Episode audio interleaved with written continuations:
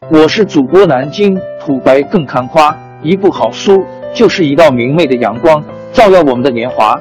当字符串串流淌，萦绕在我们的耳旁，让我们回味无穷。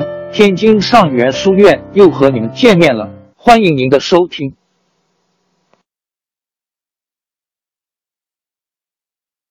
听众朋友们，大家好！开讲前先打个小广告，主播也是要吃饭的。天津上元书院，南京土白更看花。主播最新专辑《大清王朝》，讲述了康熙皇帝驾崩，素有冷面王之称的四阿哥胤禛继位，抑制官绅敛财和宫廷内部党争积压的历史事件，贯穿了雍正的一生和雍正王朝。全书共计一百四十回。作为播客，我劳动我所得，付费的有声书来了。你愿意为此花钱花时间吗？大清王朝专辑的进度更新按听众的打赏而定，欢迎关注喜马拉雅 UID 七三二六四零二二，微信号 sh 八五七三零一四四九，请多多关注，多多打赏，谢谢。下面正式开讲《大清王朝》专辑。张廷玉营业探访孙家干，倒把这位置生死。于度外敢于直言面君的郑臣吓了一跳。孙家干今天吃了酒，眼睛有些迷糊，他认不太清里面坐着的真是张廷玉吗？他怎么会来到这里呢？听见张廷玉叫出了他的名字，这才慢慢腾腾的走了进来，吞吞吐吐的问：“真是张大人吗？我我做梦也想不到您会到我这蜗居里来。”您您这是张廷玉没有穿官服，也没有和孙家干讲究礼数，只是亲切而随便的一指旁边的座位说：“坐坐呀，我这个不速之客已经来了很久了，不但在这里吃了你们家的白米饭就咸菜，还浏览了你的藏书。你这里好清静啊，以后不知我还有没有机会再到这里来串门。”他看了一眼孙家干，见他脸上满是惊恐不定的神色，便又说：“孙家干，你很了不起呀！一天之内你就成了名满京华的人物了。有人骂你是不知进退上下的蠢材，可也有人夸你是位强项令。从大清开国以来，像你这样一天就成名的人，并不是很多的。”张廷玉的话说的很是平静，也很是随和。可孙家干的心里却像翻江倒海一样，想了很多很多。他的酒早就下洗了，他的脑子里在急速的转着圈，猜想着各种可能发生的事情。张廷玉能到他这里来串门说闲话，这简直是不可思议。他想不明白，这位首辅大臣究竟想要和我说什么呢？张廷玉好像知道他的心思一样。还是用轻松的口气说：“你现在一定是在猜测我的来意，一定是在想，我这个大忙人怎么会到你这里来？是的，我的确是忙，忙得下朝回家，也不能得到片刻的清闲，忙得我的堂弟张廷禄想和我说说话，都要等上半个月。但是今天我必须来见见你，我有两件事。”也必须在今天来听听你的想法。孙家淦心里清楚了，这位上书房大臣此行一定是奉了皇上的差遣。不错，张廷玉的确是皇上派来的。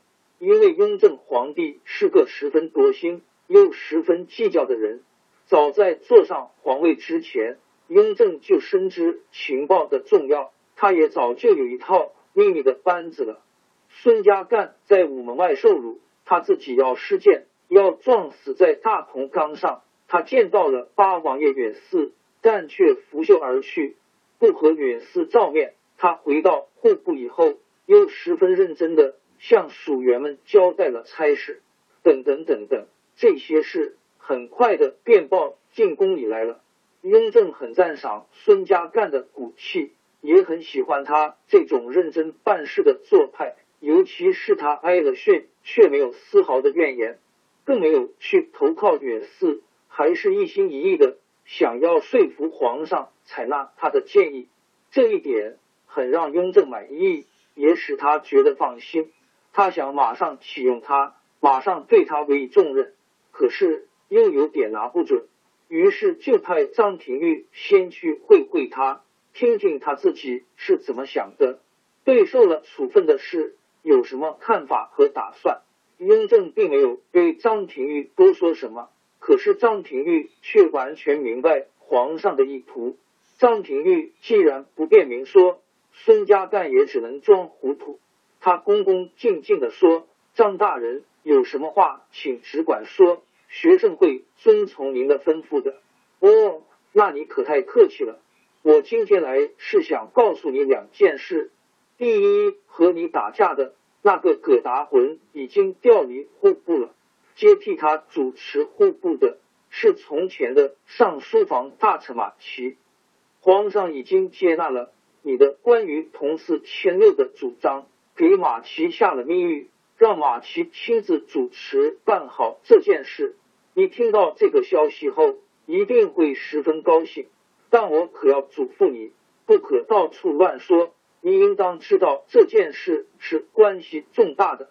一听说皇上撤掉了葛达浑，又再次启用了老臣马奇，并且采纳了自己的建议，孙家干忍不住泪水夺眶而出了。他是康熙六十年中的进士，那时马齐就是上书房大臣了。孙家干对这位老相国的印象是十分深刻的。圣祖晚年时，为了保护一批忠厚能干的大臣，曾在一天之内连下三道圣旨，贬降了张廷玉，锁拿了马齐。现在雍正皇帝刚刚登基，就把马齐放了出来。而且立即委以重任，让他接替了葛达浑，秘密的主持铸钱大事，这是个多么重大的决策呀！他大声叫道：“皇上圣明，皇上圣明啊！这是天下苍生之福，是大清社稷之福。我敢说，三年之内，雍正通宝流通于世的时候，国家将会财源滚滚，而那些搜刮民脂民膏的贪官污吏们。”就再也不能为所欲为了。你先别高兴，我还有话呢。张廷玉正颜正色的看着孙家干说：“我今天来说的第二点，你听后也可能还会流泪的。在铸钱的事上，你虽然有理，可是你咆哮公堂、凌辱堂官，也是要受到失礼的处分的，要降职也要罚俸。现在你的事还没有交付一处。”我先来听听你的想法，你是愿意回翰林院去当个修撰呢，还是愿意外放到保定府去当个同知？这件事你怎么想就怎么说，我在这里就可以定下来。哈哈哈哈！孙家干放声狂笑，笑的使张廷玉都感到莫名其妙了。他是位一向十分稳重的宰相，有多少一品二品的大员？到了他的面前，也都得规规矩矩的，谁敢在他面前这样放肆啊？可是张廷玉的城府更深，他轻易不肯暴露自己的心事，所以他还是忍住不快，静静的看着孙家干。突然，孙家干大步来到张廷玉面前：“张大人，您未免太小看我了。想我孙家干不过是个小小的京官。”要是我想享清福，何必要和葛达浑争闹呢？我管住自己，每天小心翼翼的做事，老老实实的当官。只要我能苦熬苦撑，到老时还能不奔上个三品顶戴。可是我不想那样，我不愿吃这份安生饭。为了当今皇上，为了全国的义照生灵，我要和那些贪官污吏斗，和那些黑心的豺狼斗。孙某死且不惧，难道还怕受点处分吗？我不去翰林院，也不去当那个什么同知。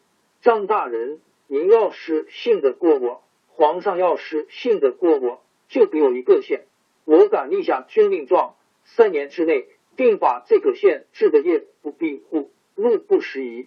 如果我做不到，不用您说话，我就自动引咎辞职，挂官归隐。张廷玉愣住了，他当宰相已有几十年了，每天登门拜访的人不知有多少。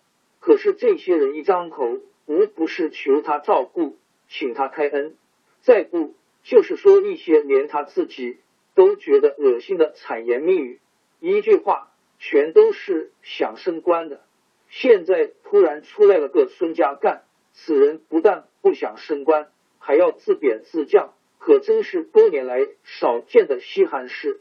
这孙家干原来是户部的司官，正六品。皇上说要给他降职处分。张廷玉想让他去翰林院里当修撰，或者是到保定府去当同知。这两种差事不同，级别却是一样，都是从六品。哪知他却实心实意的说，要再降半级，去当个正七品的县令。他要踏踏实实的做点事，而且还立下了军令状。此人的忠心志向真是不可低估。这不正是眼下皇上求之不得的能臣吗？如果普天下的臣子们都像孙家干这样，何愁立志不清？何愁国家不能长治久安？回到家里。已是二更多天了，张廷玉谢绝了一切会见，想让自己的心情能迅速的平静下来。他早上起得早，四更叫起，是他给家人们定下的规矩。从老皇帝康熙年间，他到上书房当差的第一天，直到如今，不管是出了什么事，也不管他自己的身体能不能吃得消，这条规矩都来没有改变过。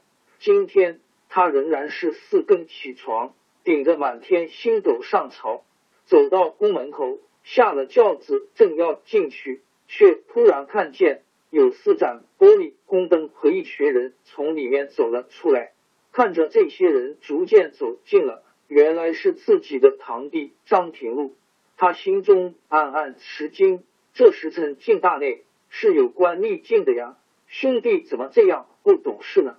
可是，等那伙人走近了，他再仔细一瞧，原来弟弟的身边还跟着一个人，却是雍正皇帝的大儿子弘时。他更是吃惊，便连忙上前打了个前说：“三爷，臣张廷玉给您请安。”张廷玉叫的这位弘时，虽然排行老三，其实却是雍正皇帝的长子。雍正一共生了八个儿子。可惜大多没有成人，眼下只剩下了三个，就是老三弘时、老四弘历和老五弘昼。这位三爷今年刚满二十岁，生得面如冠玉，一表人才，两只杏仁似的眼睛，黑黑的弯月眉，带着勃勃的英气，也有着与生俱来的皇子气概。只不过他的两颊微微下陷，也有点发暗。按相书上的说法。就是有点破相。他见张廷玉给自己行礼，连忙上前去搀扶。张相，您是两朝元老，紫禁城里骑马，金殿上见吕不解的大臣，您给我行礼，实在是让我不敢承受。快快请起，您近来身体好吗？哎，父皇给我们定的课业太重了，我总是有写不完的文章和读不完的书。我算着有好多日子不曾见到您了。张平王一边和这位三爷应付着，一边回过头来向自己的兄弟说：“平路，你怎么也进来了？你不知道规矩吗？怎么可以和三爷并肩走路？”红石一听这话，赶快过来为张廷禄说情。张相，您别怪他，是我把廷禄请了进来的。昨天皇上到玉庆宫去查看我们几个的功课，老人家狠狠的批了我一顿，说我写的字太难看了。他还说满朝的文武大臣里，就属廷禄的字写得好。您是知道父皇的脾气的，我要是再过不了关，就得罚跪了。所以我才请廷禄进来，帮助我笑笑笔锋，给我留下坊子，让我好学着描描。廷禄只好留了下来，这才出来的晚了一些，都是我的不对，您别生廷禄的气好吗？张廷禄在一边也忙说：“对对对，是这么回事。三爷叫我，我不敢不到，可我知道宫里的规矩严，就怕碰上六哥。我知道，只要让你见到了，准的挨训。真巧，怕谁有谁，还真是让六哥碰上了。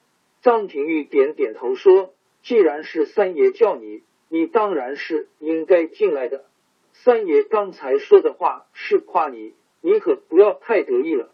三爷是金枝玉叶，玉德春华，正是做学问的时候。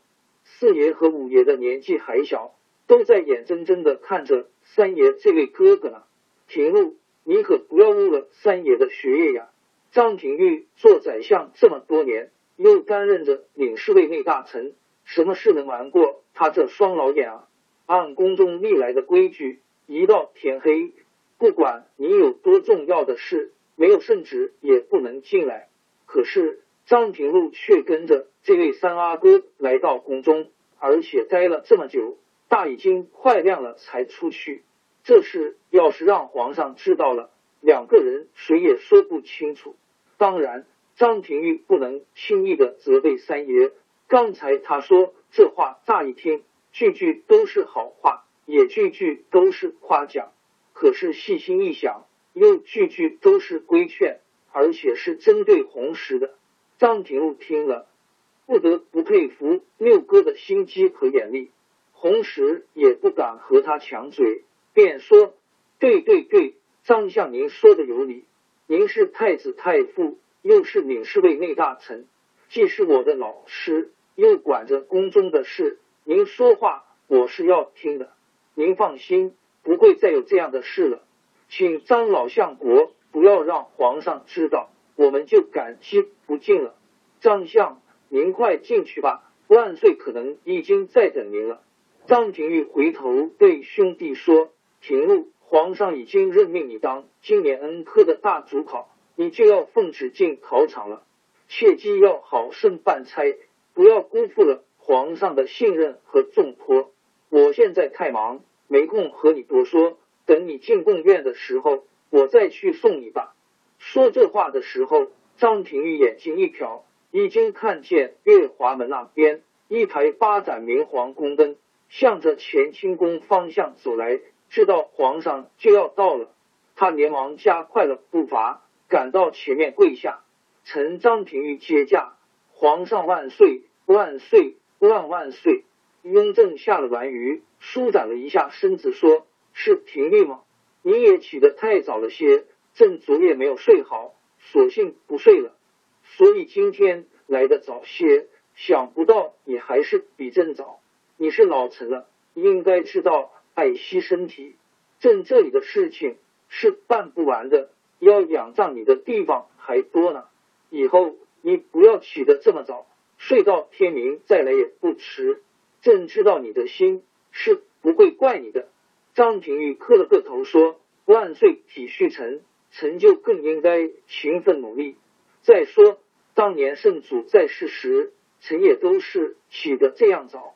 臣侍候圣祖的时间长了，就养成了习惯，并不觉得有什么苦的。”倒是皇上每天都这样，臣觉得似乎不大妥当。皇上的身体关乎着大清江山社稷，请不要总是熬夜熬得太久了。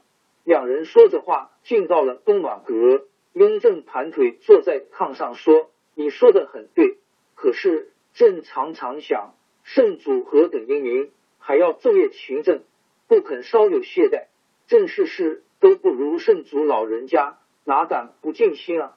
其实朕这样做也不过是一勤捕捉罢了。